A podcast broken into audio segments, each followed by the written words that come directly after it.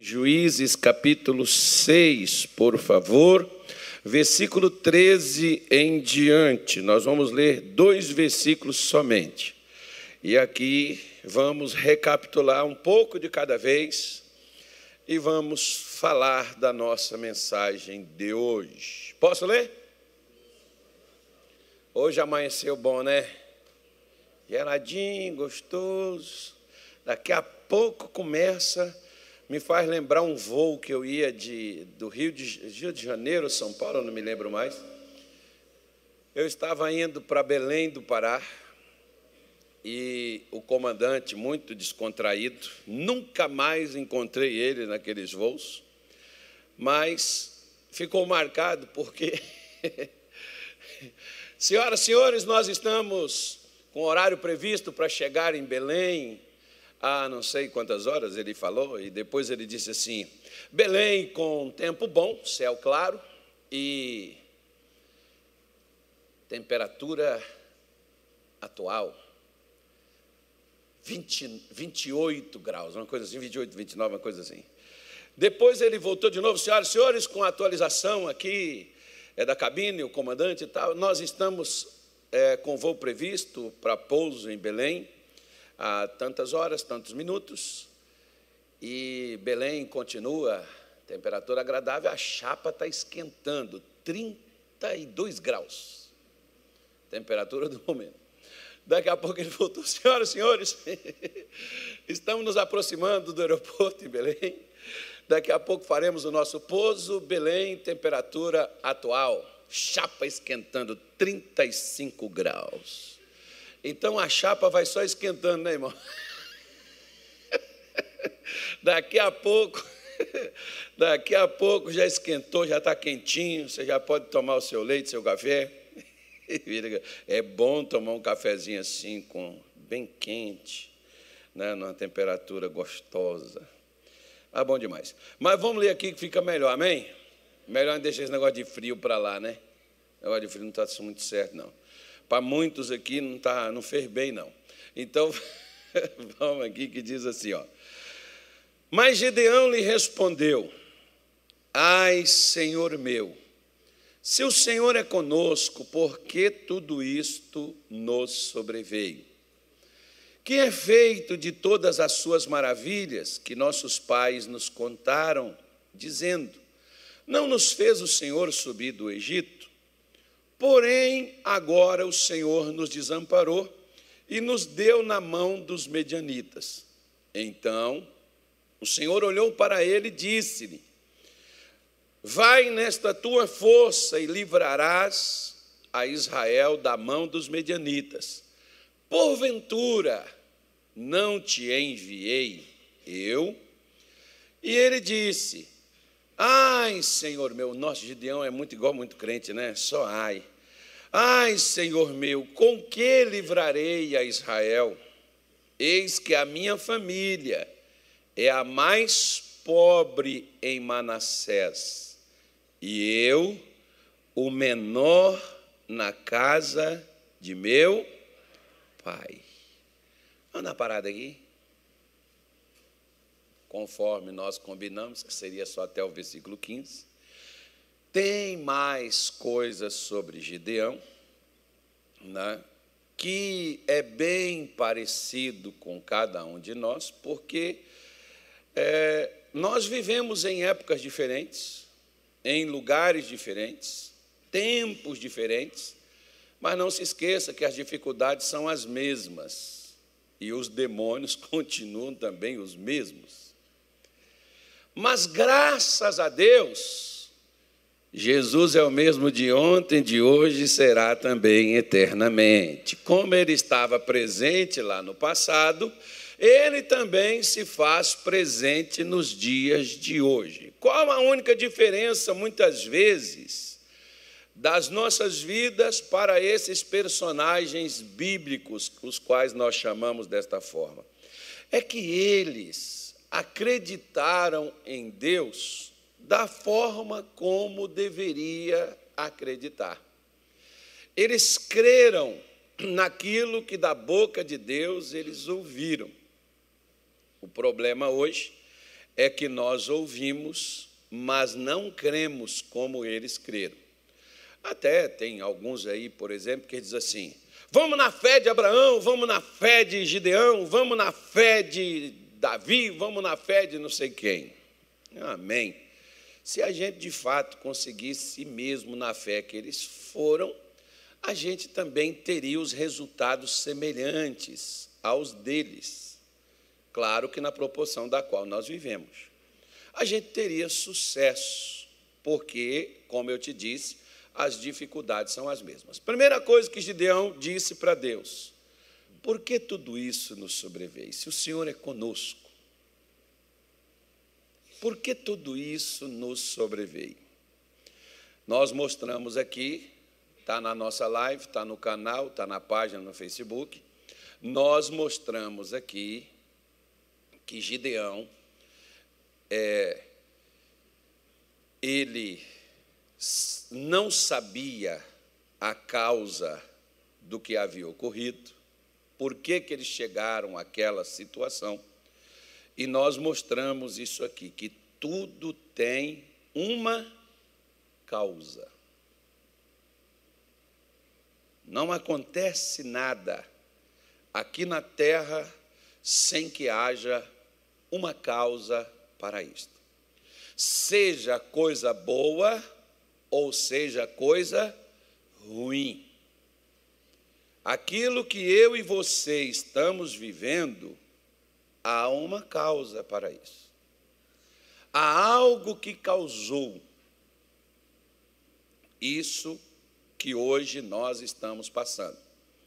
E Deus ele respondeu isso para Gideão, como todas as outras dúvidas que ele tinha, também Deus respondeu.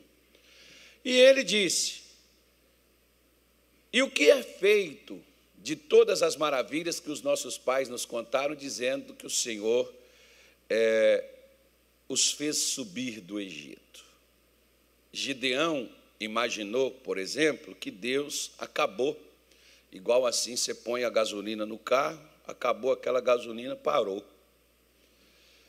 Na cabeça dele, porque se Deus era com eles, e se Deus tirou o povo lá do Egito da escravidão, por que, que agora o povo voltou a ser escravo? Até que as perguntas de Deus são perguntas assim legais, interessantes, precisas, pontuais. As perguntas que ele estava fazendo para Deus. E nós mostramos isto aqui para você. Lá no Egito, houve um homem que acreditou, fez o que Deus falou e Deus fez as coisas acontecerem. Agora aqui Deus tinha um povo covarde, Deus tinha um povo medroso que estava dentro de caverna, que estava se escondendo, se esquivando do inimigo. Enfim, está aí. Depois você procura. E depois ele fez a outra colocação, que ele diz: porém, agora, lá o Senhor fez, mas agora o Senhor desamparou. E Deus não nunca irá e nunca vai nos desamparar, ou seja, abandonar. Quem foi que virou as costas para Deus ainda estando no jardim do Éden? Quem virou as costas para Deus? Quem foi? Foi Deus ou foi Adão que virou as costas? Pois é.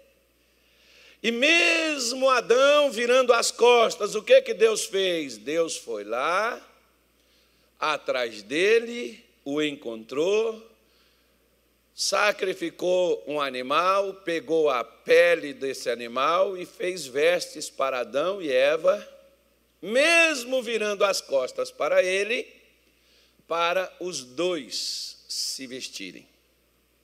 Eles não tinham virado as costas? Deus desamparou? Não.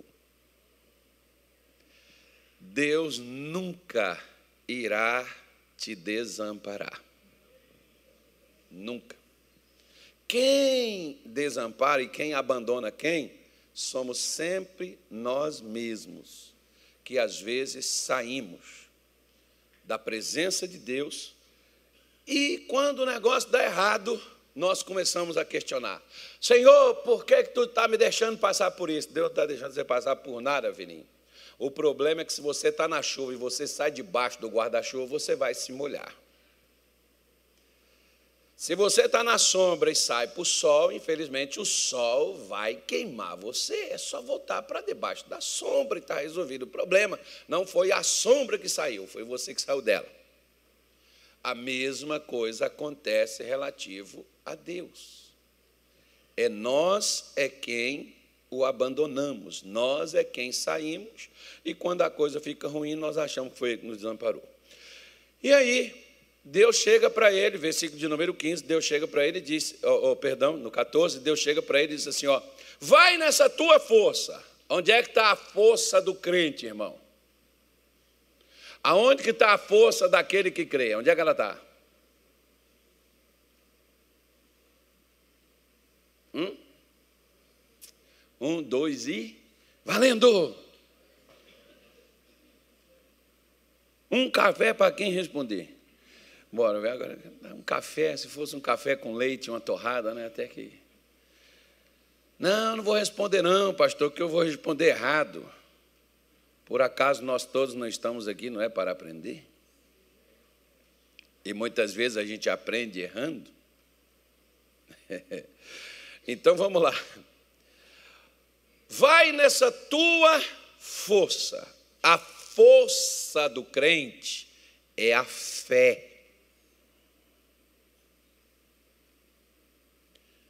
Calma aí. Olha para cá. É o que Satanás quer que você jamais confie.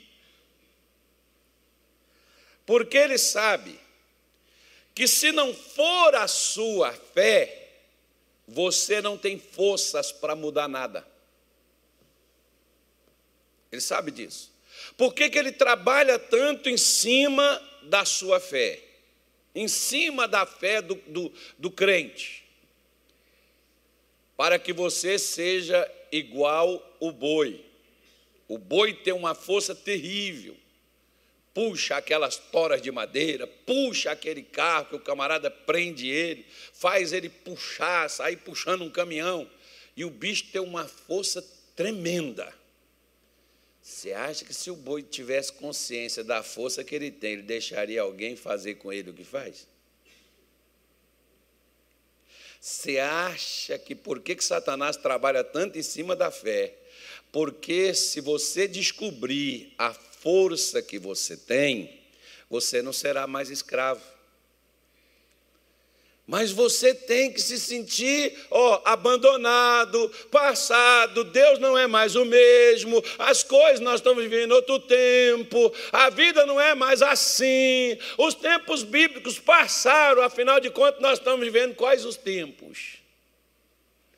Se o tempo que estamos vivendo é baseado na Bíblia, então eu vejo até pregadores dizer, nos tempos bíblicos, e agora nós estamos lendo que livros é? É de São Cipriano, né? Deve ser. Eles, nós estamos lendo Bíblia, estamos vendo Bíblia. Então estamos nos tempos bíblicos. Os tempos bíblicos vão durar até quando? Até Jesus voltar, porque ele tem que cumprir o que ele falou na Bíblia. E ele vai voltar, acredite você ou não, ele vai voltar. Porque ele prometeu que voltaria, então tem que cumprir isso aqui. Então veja bem, quando Deus diz para ele, vai nessa tua força e livrarás Israel, ou seja, o, o, Gideão, use a sua fé e a sua fé vai te trazer livramento. Afinal de contas, o que que livrou a mulher do fluxo de sangue? Foi a unção de Jesus ou foi a fé dela? Jesus não falou que foi a unção que saiu dele. Ele falou que foi a fé dela. A tua fé te salvou. Então, ela poderia ter morrido com aquela doença se ela não tivesse usado a sua fé. Gideão poderia, juntamente com Israel, terem morrido escravizados pelos medianitas se ele não tivesse usado a fé. A mesma coisa, você pode estar escravizado por um vício, você pode estar escravizado por uma doença, Você pode estar escravizado por um problema se você não usar a sua fé. Mas vamos falar de fé inteligente, tá, irmão? Que a fé inteligente é a fé que produz resultado. Não é esperança. Muitos crentes eles têm uma esperança. Ah, pastor, eu tenho certeza que Deus vai fazer a obra. Isso não é fé, isso é esperança. Eu tenho certeza que eu vou ficar bom. E isso é esperança, isso não é fé. Fé é o que nos dá o livramento na hora que é exercido, porque fé é mais instantâneo do que miojo. Miojo demora três, três minutos. Com um fogo brando. Se estiver baixo também vai demorar mais do que três. Né? Eu não sou especialista em miojo, não, mas de vez em quando eu fazia. Então o que, que ocorre? A fé é algo tão instantâneo que na hora que entra em evidência produz resultado. Porque tem gente assim: olha, pastor, eu tenho muita fé, mas as coisas não têm dado certo para mim, não, irmão. Você não tem fé. É melhor você trabalhar esse negócio e melhorar essa coisa, porque você não tem fé coisa nenhuma, não. A fé, ela, ela, ela, ela muda a sua condição. Lembra daquele pai, por exemplo, que ele falou para Jesus: Eu creio, mas me ajuda na minha incredulidade? Ora, ele não era crente? E por que, que o demônio estava bagunçando com o filho dele? Hã? porque, porque se ele diz, eu creio, mas me ajuda na minha incredulidade. Ora, e ele mesmo disse: o demônio onde quer que o apanha, joga no fogo ou joga na água para o matar. Se tu podes fazer alguma coisa, ajuda-nos. Ou seja, ele tinha uma fé mas essa fé não produziu libertação para o seu filho. Por quê? Porque olha para cá. Olha para cá. Nós sabemos o que Gedeão iria passar. Ele tinha uma noção nós sabemos o que ele iria passar porque nós vemos o que está escrito. Ele estava vivendo a história. Ele não via, nós vemos o resultado da vida dele. Ele não, ele estava vivendo o momento, a hora. Então, para ele, era muito mais difícil. Porque no momento, por exemplo, irmão, se você precisa mudar uma situação, Quanto mais gente, melhor te ajudando, não é? É ou não é? Você precisa. ah, eu já vi acontecer muito isso na igreja. Às vezes a gente precisa, por exemplo, financeiramente. Se tiver mais pessoas te ajudando, a estimativa é que aumente mais as suas finanças, os seus recursos, a sua arrecadação, não é verdade? É ou não é? Pois é. Gideão foi lá, porque muita gente só é ruim quando a comida é pouca. Mas quando é para resolver algum problema, quanto mais gente, melhor é. Gideão foi lá e arranjou trinta e poucos mil homens. E acho que ele veio assim, todo entusiasmado, Senhor, tal, eu consegui uma galera aqui, os caras estão tudo aqui, 32 mil homens aqui, pronto para ir para a batalha, para ir para frente, para ir para a guerra, para fazer o trabalho. Deus falou assim: não, tem gente demais. Ora, tinha 115 mil soldados do outro lado, ele tinha 33, quem é que tinha mais, irmão? Não era o inimigo? Era ou não era? Pois é. Mas Deus falou com ele: tem muita gente aí. Diga aos medrosos que voltem para as suas casas. Voltou 22 mil. Porque a maioria do povo que estava com Gideão, eles foram. Tem gente que vem para a igreja, mas até para vir para a igreja a pessoa vem com medo. Medo do marido descobrir, medo da mulher descobrir, medo da família criticar, medo da sociedade desprezar. As pessoas têm um monte de medo. Elas até vêm. Tem gente que até acredita que se vier para a igreja cutucar a onça com a vara curta, o bicho vai pegar para o lado dele. Então é melhor deixar quieto. Não mexe, não, porque mexer pode piorar. Né? Então, porque olha, pastor, eu conheço uma, uma vizinha minha, que ela, quando, assim que ela veio para a igreja, aí que o bicho caiu de porrete nela. A situação dela complicou mais ainda. Pois é, as pessoas, elas têm os seus medos, dos quais às vezes elas não falam. Mas quando você chega lá e você fala, elas até ganham ânimo e elas até tentam ir junto contigo. Mas elas vão, mas vão com medo. E Deus chega e diz assim: Gideão, tem muita gente. Mas tem muita gente com medo também aí.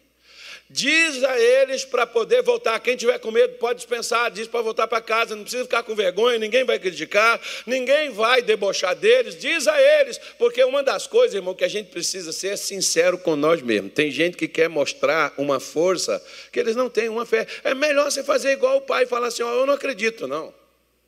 Eu creio que Deus existe, mas eu tenho problema com a minha fé. Eu, eu não acredito nisso. Né? É melhor, por exemplo, quando o pastor diz assim: quem é que é dizimista? Não levanta a mão, só estou fazendo um exemplo. Aí a pessoa fica com vergonha, que ela está na igreja há muito tempo, mas ela não dá o dízimo faz é anos. E ela levanta a mão, porque ela tem que parecer para os outros que ela é. Mas na verdade ela não é.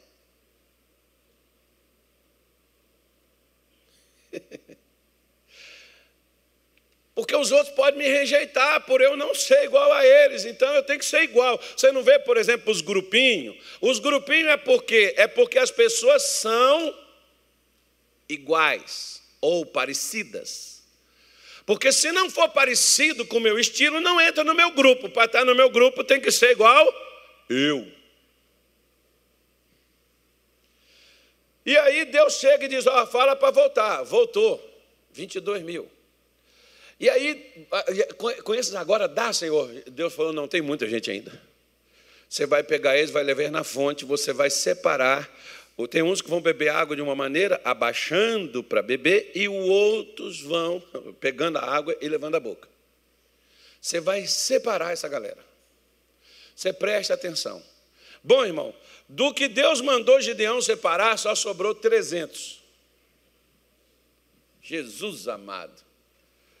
Olha a matemática, irmão. 32, 22. Depois, 9.700. Só tinha 300 pessoas que se encaixavam no projeto de Deus. Nossa, isso não te faz refletir sobre alguma coisa, não? Deixa para lá, vamos pular essa parte. Mas, mas Deus, Deus disse para ele: Gideão, vai nessa força. Então você precisa ver que para ele poder ir, ele tinha que confiar em Deus, porque a força que ele tinha nem era sequer uma força humana de um grande batalhão, de um grande exército. Era 300 homens. Então Gideão tinha que confiar mais em Deus do que em si mesmo. Só que mesmo Deus dizendo para ele, vai nessa tua força. Para onde que Gideão levou a força dele? Ele levou a força para confiar em Deus ou ele trouxe a força para si próprio? Ele tentou usar a sua força. Como assim, pastor? A mesma coisa que eu e você também fazemos. Ao invés da gente usar a força que Deus está dando, a gente tem que usar a força que a gente tem. Olha o versículo 15 para você ver que diz assim: ó. Ai, Senhor meu, que lamento, né, irmão? Aquela pessoa, olha, pastor, se eu tivesse condições, se eu pudesse, se Deus quisesse, se Deus me der. Tem gente que parece espiritual, né, irmão?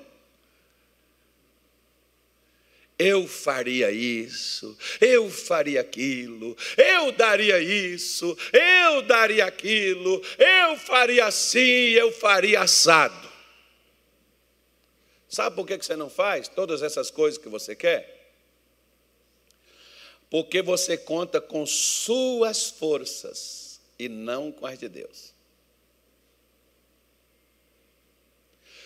Peraí, peraí, que eu vou repetir porque não entenderam nada. E se entendeu, ficou quieto fingindo que não é contigo. Então. então, vamos voltar aqui. Vamos voltar aqui. Vamos entender o texto. Ai, Senhor meu, com que livrarei Israel? A mesma coisa você pode dizer: se eu pudesse, eu ajudaria minha mãe. Você pode. Só que você quer ajudar sua mãe com as suas forças. Você não conta com Deus. Não, claro que eu conto, pastor. Deus me conhece, Deus sabe que eu sou crente. Ah, irmão, para com essa coisa.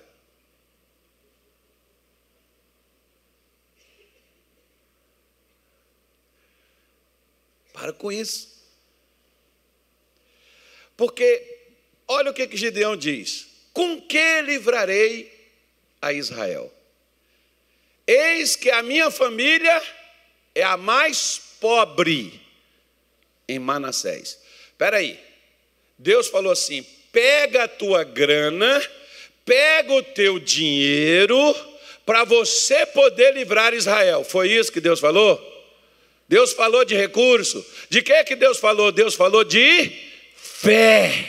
Vai nessa tua fé.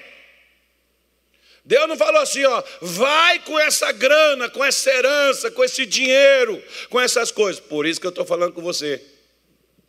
Muita gente diz assim: ah, quem me dera, se eu pudesse, se eu tivesse condições, pastor, eu ajudaria os necessitados. Tenho muita vontade, sabe? Eu tenho muita vontade, pastor, de ajudar as pessoas assim, que não tem nada. Tem, tem. É porque eu não tenho condições. Experimente fazer uma coisa. Do que você tem, comece a dar. Não, mas é que eu, eu tinha que ter uns recursos assim, sabe? Por que, que, por que, que todo brasileiro, pelo menos que eu conheço, eles querem ter o chamado pé de meia? Por quê? Por quê? Por que, que todo, até os crentes, por que, que eles querem ter o chamado pé de meia? Por quê, gente? Porque dá segurança em uma eventual necessidade. Eu tenho alguma coisa guardado. Por que, que nós temos medo de fazermos como a mulher viúva que tinha duas moedas que era todo o seu sustento? Por que, que ela teve coragem de dar? tudo que era para usar para comer, para demandar a vida dela, ela não tinha de onde tirar, porque viúva naquele tempo não tinha INSS como aqui no, no Brasil nós temos para dar pelo menos um amparo, pelo menos um salário mínimo, alguma coisa para a pessoa poder ter pelo menos o que comer. Viúva naquele tempo, ou o marido deixava herança para ela desfrutar, ou ela vivia pela caridade dos outros.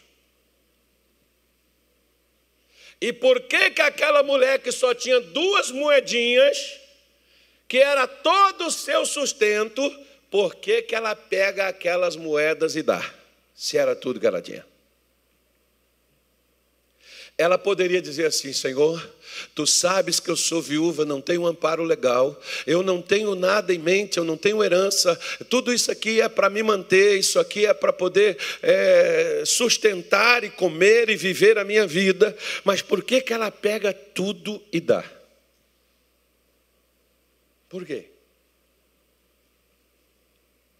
Porque ela entendeu o que diz Deus lá em Deuteronômio 8, versículo 3, para te dar a entender.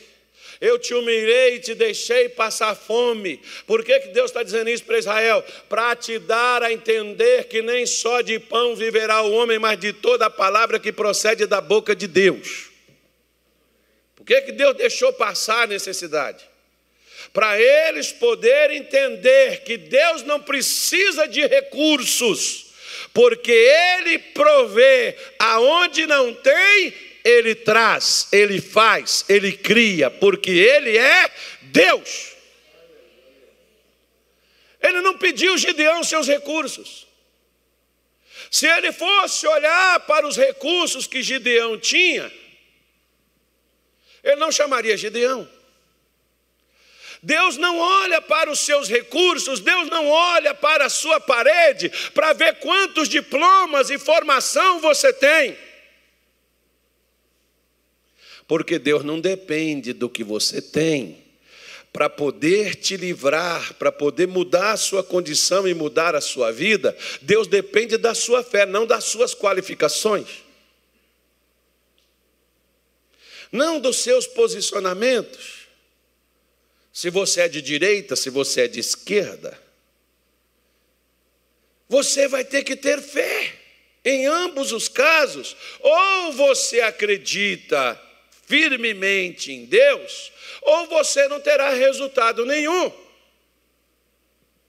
Que é o que acontece hoje muitas vezes com a maioria das pessoas. Sabe, pastor, um dia, por exemplo, o irmão veio comigo, ele veio chorando e disse assim: Pastor, é, o meu pai é médico, o meu pai ganha tantos mil por mês, meu pai não me ajuda com nada. Eu olhei para ele e disse: Quantos anos você tem, filho? 29. Falei assim, cara, eu com 12 anos não precisava mais de dinheiro do meu pai. Aliás, 12 não. Com sete anos, meu pai me mandou para a cidade. Meu pai tinha condições naquele tempo, mas meu pai, ele, ele era meu pai. Ele dizia o seguinte: Eu te dou comida, eu te dou casa, eu te dou cama, eu te dou é, o lugar de você ficar, e está bom demais. Não tinha uma televisão, se a gente quisesse ver televisão, a gente ia ver televisão no outro canto. Meu pai tinha muita vaca, tinha boi, tinha uns negócios, mas ele não ia vender uma televisão, uma, um boi, para comprar uma televisão para nós. Ele queria ver era boi, não era televisão. Aí. Aí a gente ficava na cidade. E ele tinha lá carne, feijão, arroz, frango, tinha tudo para nós. Faltava nada. Mas se eu quisesse outra coisa, eu tinha que prover. Então o que, que eu fiz? Comprei escova, graxa, fiz um negocinho, uma caixinha de madeira e fui engraxar sapato. Eu ia para o mercado carregar cestas nas costas para as madames. E elas me pagavam. E era assim que eu tinha dinheiro para poder, o maior consumo que eu era, eu era consumista demais. Tinha uma senhora que eu acho que ela ganhou muito dinheiro nas minhas costas, porque eu mantinha o negócio dela. Com o quê? Lá no Rio de Janeiro chama sacolé. Lá em Minas Gerais chama chup-chup. Lá no Pará chamam de chope. Quando eu cheguei lá, o irmão disse assim: ali tem um chope gostoso, só que é um. Eu falei: está amarrado, Satanás. E era o obreiro da igreja. Ele começou aí. Ele falou: Não, pastor, eu, eu, eu vou mostrar, eu vou, eu vou, lá pegar. E ele foi lá, ele foi lá na caixa pegar. Quando ele veio, era de abacate, bem do que eu gosto. Eu falei: Pode trazer a caixa abastecemos, ele prosperou muito quando a gente estava por lá. Né, o pessoal da família também, o pessoal gostava, então faz, irmão, faz 10, faz 15, faz 20, traz. Pois é. Então, a dona Bertolina, lá em Brasília de Minas, eu, eu ajudei dona Bertolina a prosperar bastante. Que eu ia engraxar sapato para comprar chup-chup na dona Bertolina. Né, e outras coisas mais que não vem ao ponto eu te dizer quando eu queria fazer né? queria tomar umas, por exemplo, então eu tinha. Escondido. A gente comprava escondido, porque tem gente que vende escondido. Tem, coisa, tem gente que vende coisa escondida até hoje. Ou não tem? Pois é. Aí você vai num lugar assim, né, meio descampado. Hoje já pega até para o telefone, já pede, o cara leva. Né, tem outros nomes que as pessoas dão. Então, naquele tempo, tinha gente que era proibido vender para criança, mas a gente tinha o dinheiro, a gente comprava. Sempre foi proibido e sempre alcançou. Né? Então, a gente fazia isso daí, que eu queria fazer aquilo. Né? Então, a gente pegava e fazia. Agora, você entenda bem. Gideão diz assim: a minha família é a mais pobre em Manassés. Senhor, se eu tivesse uma família estruturada, se eu tivesse uma família bem-sucedida, eu prometo para o Senhor que eu pegaria todos os recursos da minha família e eu investiria nesse projeto teu, eu mudaria a história de Israel, nós iríamos vencer essa coisa. Ok, primeira coisa, irmão, deixa, olha para cá, que você vai ver que Jesus já começa dizendo assim: ó, os inimigos do homem estão aonde? Aonde? Os primeiros que às vezes não vai te dar apoio e nem vai estar do teu lado são os da sua própria casa.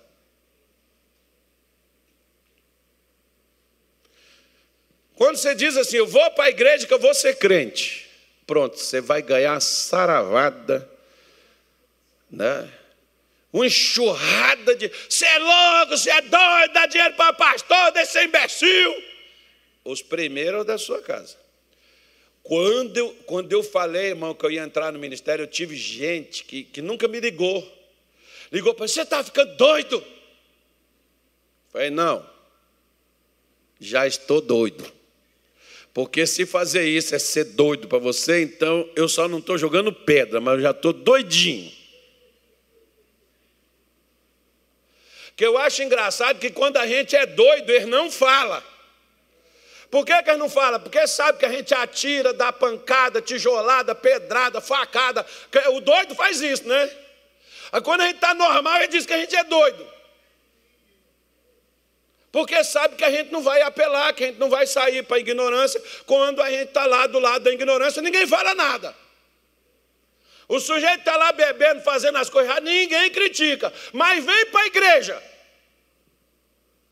Quando sai para ir para o boteco, ninguém fala nada. Por quê? Porque quebra tudo dentro de casa. Porque levanta e quer pegar na pancada todo mundo, quer criar confusão, todo mundo sai de perto, ninguém quer nem estar tá junto, ninguém tá ali. Agora, quando você fala assim, agora eu estou indo para a igreja, aí cai em cima de você criticando. Então você tem dentro da sua própria casa, você não vai ter muitas vezes sequer nem apoio moral com exceção daqueles que é crentes, de pegar, abraçar e dizer isso mesmo, vamos, Deus é com você, Deus vai mudar a tua história, Deus vai te abençoar, fica firme, pega firme, vai para cima, Deus é contigo. Mas tem outros, eu tenho, eu tenho, eu tenho um parente meu que ele ele ajudava uma pessoa e essa pessoa converteu, foi para a igreja. E um dia ele chegou para mim e falou assim: Eu não ajudo mais. Eu falei: Por quê? Porque minha mãe está indo para a igreja.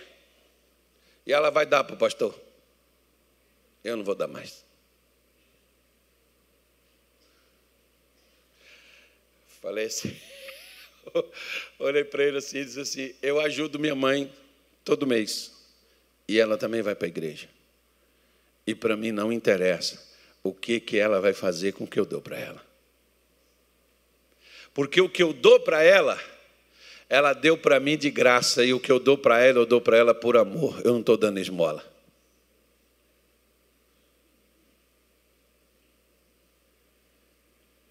Porque às vezes, financeiramente, você tem familiares seu que tem casa, que eles têm aluguéis, que eles têm muitas coisas, que eles não dependem daquilo que eles podem pegar. Uma casa, um apartamento que eles têm, dizer assim a você: olha, eu vou te dar dois anos para você morar aqui de graça, e você pega esses dois anos, dá entrada numa casa para você, para você pagar as prestações, para ajudar você, mas eles não fazem isso. Só que tem gente que eles ficam igual urubu, fica esperando o boi morrer, fica esperando a família morrer para ter uma herança porque isso aqui é da minha avó, isso aqui é da minha mãe, isso aqui é do meu pai. Então, quando meu pai não estiver mais aqui, quem é que vai ter isso aqui? Sou eu e meus irmãos. Então, pelo menos eu vou receber alguma coisa que dá para mim começar um negócio. Deixa eu falar uma coisa para você. Olha para cá. Olha para mim. Olha para cá. Se Deus te dá um projeto, e não financia o projeto que ele te deu, Para que acreditar num Deus como esse segui-lo se ele não é capaz de sustentar o que ele mesmo prometeu a você?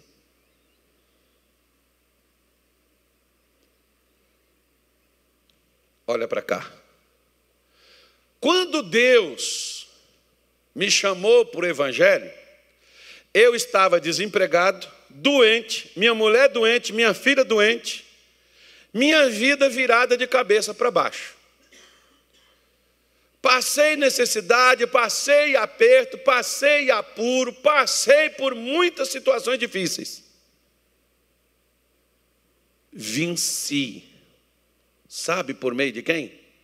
Da fé. Eu tinha um irmão meu muito bem sucedido. Meu pai tinha condições. Tanto que o dia que eu estava contando para o meu pai, ele chorou e me disse assim: Por que você não me falou nada? Eu disse: Para estar falando tudo o que eu estou falando para o Senhor e dizendo para o Senhor que Deus é confiável, porque Deus produz resultados em quem confia nele. Eu não estaria contando para o Senhor esse testemunho, para o Senhor acreditar em Deus. Meu pai olhou para mim e disse: Está certo. E meu pai passou também a confiar em Deus por causa daquilo dali. Porque eu disse, pai, se quando eu precisasse, eu fosse recorrer ao Senhor, o que, que seria Deus para mim? Apenas um fantoche. Por que, que Jesus cita o caso da mulher viúva de Sarepta, quando ele diz assim: ó, havia muitas viúvas em Israel nos tempos do profeta Elias, mas Deus enviou Elias a Sarepta de Sidom a uma viúva estrangeira, mas não enviou Israel. Por quê? Porque Israel não dependia de Deus, eles dependiam de seus próprios recursos. Quando você depende de seus próprios recursos, Deus não interfere, Deus deixa você usar o que você quer. Agora, quando você depende de Deus, Deus financia o seu projeto e Deus te ajuda e Deus te abençoa e Deus levanta pessoas certas para estar do teu lado para fazer você alcançar o que ele deu a você. Agora, quando você mesmo, irmão, é que provê, quando você calcula e você olha para as suas próprias condições e não para as condições de Deus, as condições que Deus lhe concede, meu filho, sabe o que vai acontecer contigo? Você vai depender dos outros e não de Deus.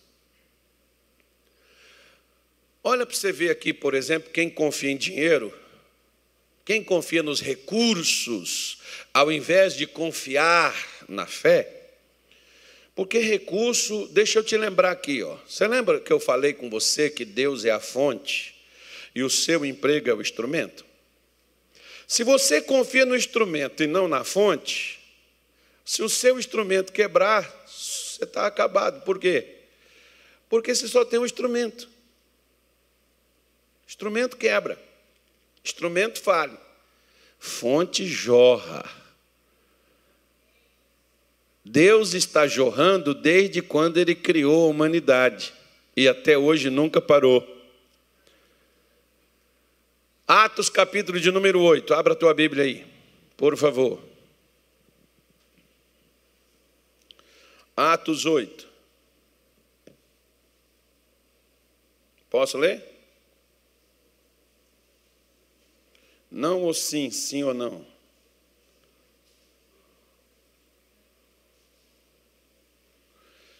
Atos 8, versículo 9 diante, diz assim: olha, aqui fala, por exemplo, quando o evangelista Filipe foi à cidade de Samaria, alguns falam Samaria, né, que era a capital do reino do norte.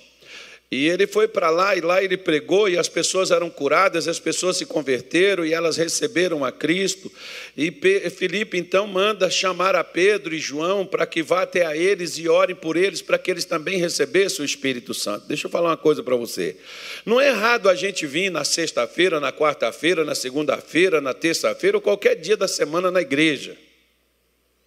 Buscar uma cura, uma libertação, uma prosperidade ou qualquer outra coisa. O problema, irmão, é quando você só depende do temporal para você poder viver. porque a, a, a cura eles precisavam para poder viver em Samaria, mas o Espírito Santo eles precisavam para viver a eternidade com Deus.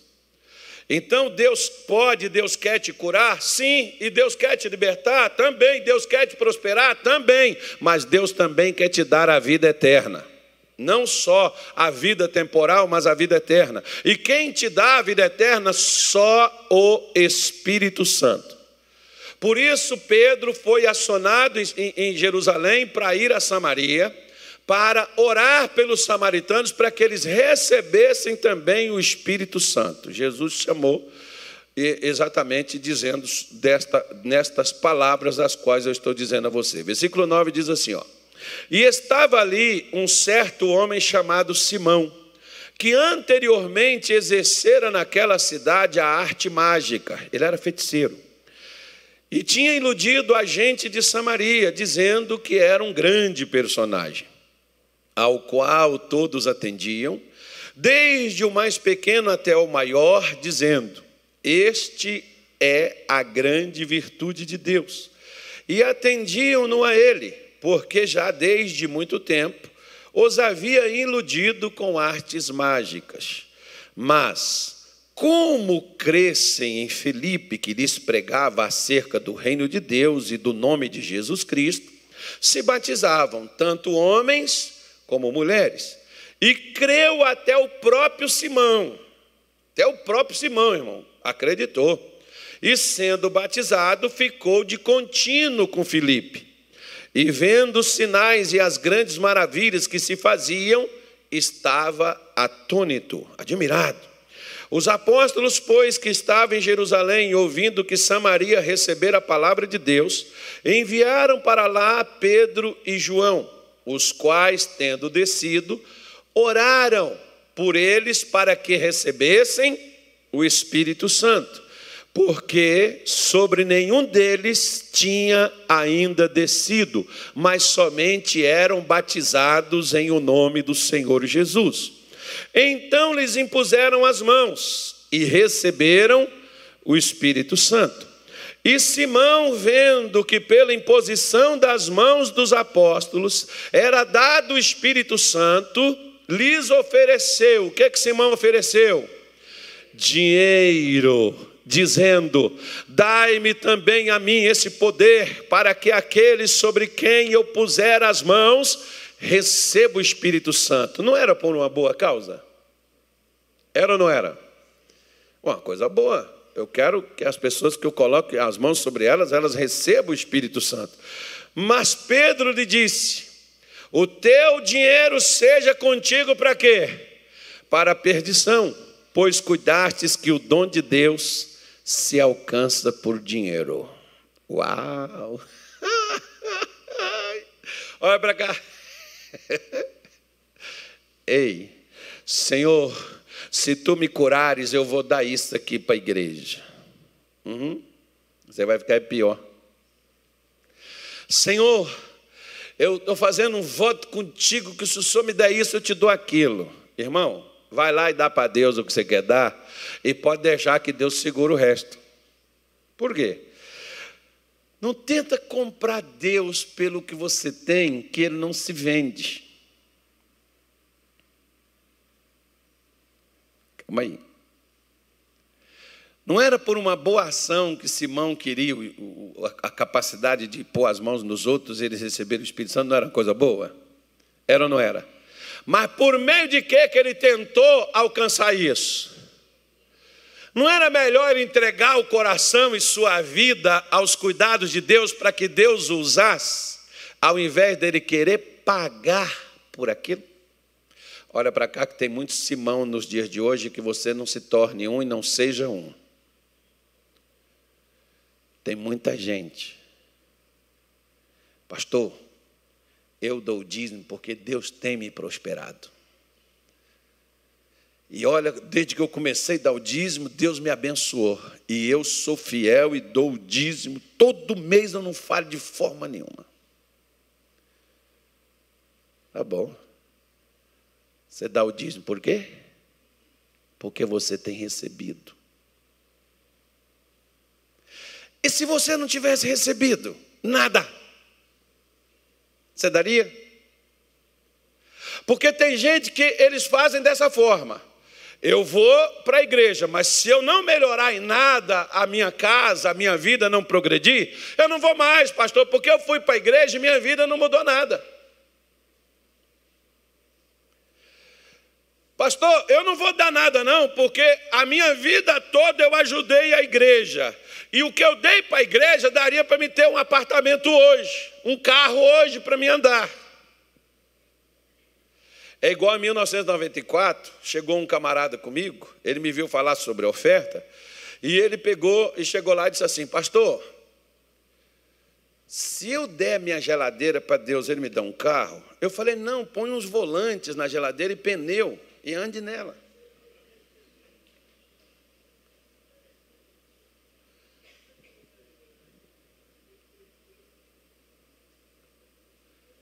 Porque assim como Simão e como Gideão achava que eram os recursos, que Deus estava de olho nos recursos, e ele diz assim: Eu acho que o senhor pegou o cara errado, não sou eu, não, porque minha família é pobre. E desde quando, cabeção, Deus olhou para você, Ele não olhou para o seu bolso, Ele olha para o seu coração, Ele não olha para o bolso. Se Ele tivesse olhado para o meu bolso, Ele estava ferrado, porque eu não tinha nada, eu estava um ano sem nada.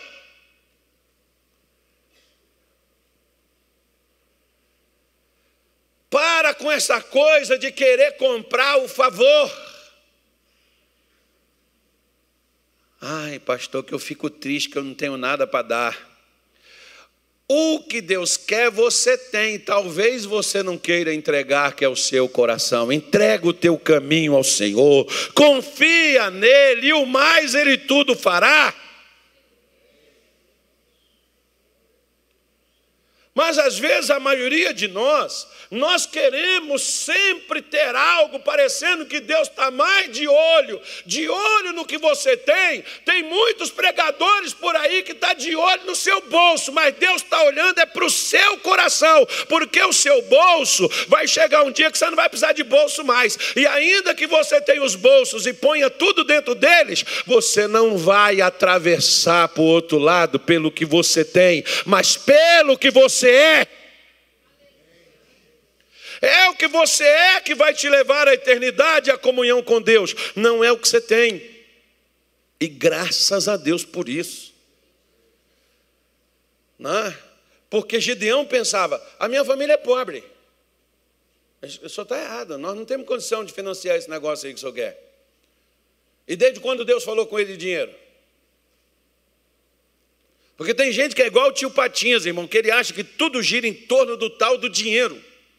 Assim como Simão, que havia convertido, que estava lá com Filipe, que se batizou, e Simão ainda está achando que para poder obter dom de Deus, um favor divino, porque dom é um favor, dom é uma graça, dom é um presente que Deus dá. Desde quando? Aliás, teve uma mulher que ela me deu um presente, ela me cobrou e eu já devolvi o presente para ela. Que ela chegou comigo e disse assim, pastor, hoje é o seu aniversário, né? Eu falei, o pessoal disse que é. Eu trouxe um presente para o senhor, mas daqui dois dias é o meu, o senhor não esquece de mim, não. Eu falei, pede, pega o que você está me dando e vai lá na loja escolhe um para você e troca, em seu favor. Que vai que eu esqueça e você vai ficar triste comigo, então para você não ficar chateado, eu quero. De... Não, não, pastor, não. Falei, não, pode pegar e pode levar e troca pelo seu, que eu já estou dando você o seu presente.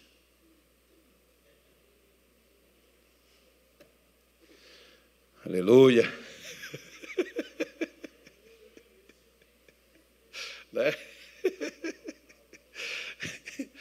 Então, então Simão, ele está também achando, e olha, se eu dar uma grana aqui, quanto que é que eu tenho que dar?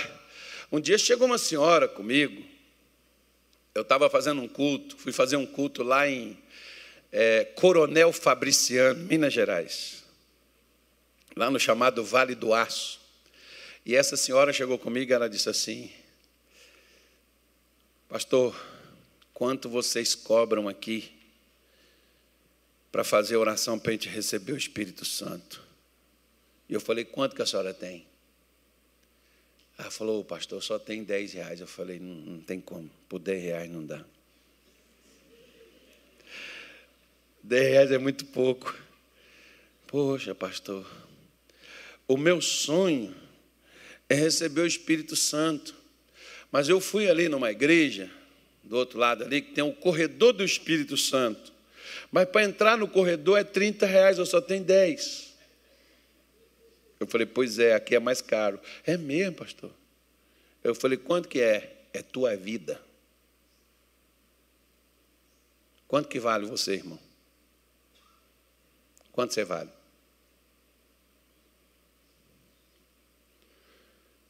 Você sabe o que, que qual é o seu valor? Porque fostes comprados por bom preço. O que, que foi o preço que foi pago por você?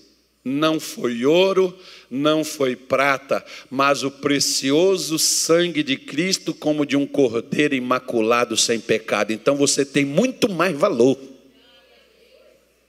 Peguei aquela senhorinha, sentei com ela e falei para ela: o preço é mais caro, a senhora tem que entregar a tua vida, a senhora tem que morrer para o mundo. Aí sentei com ela, preguei para ela, ela falou: é só isso? Eu falei: a senhora achou pouco?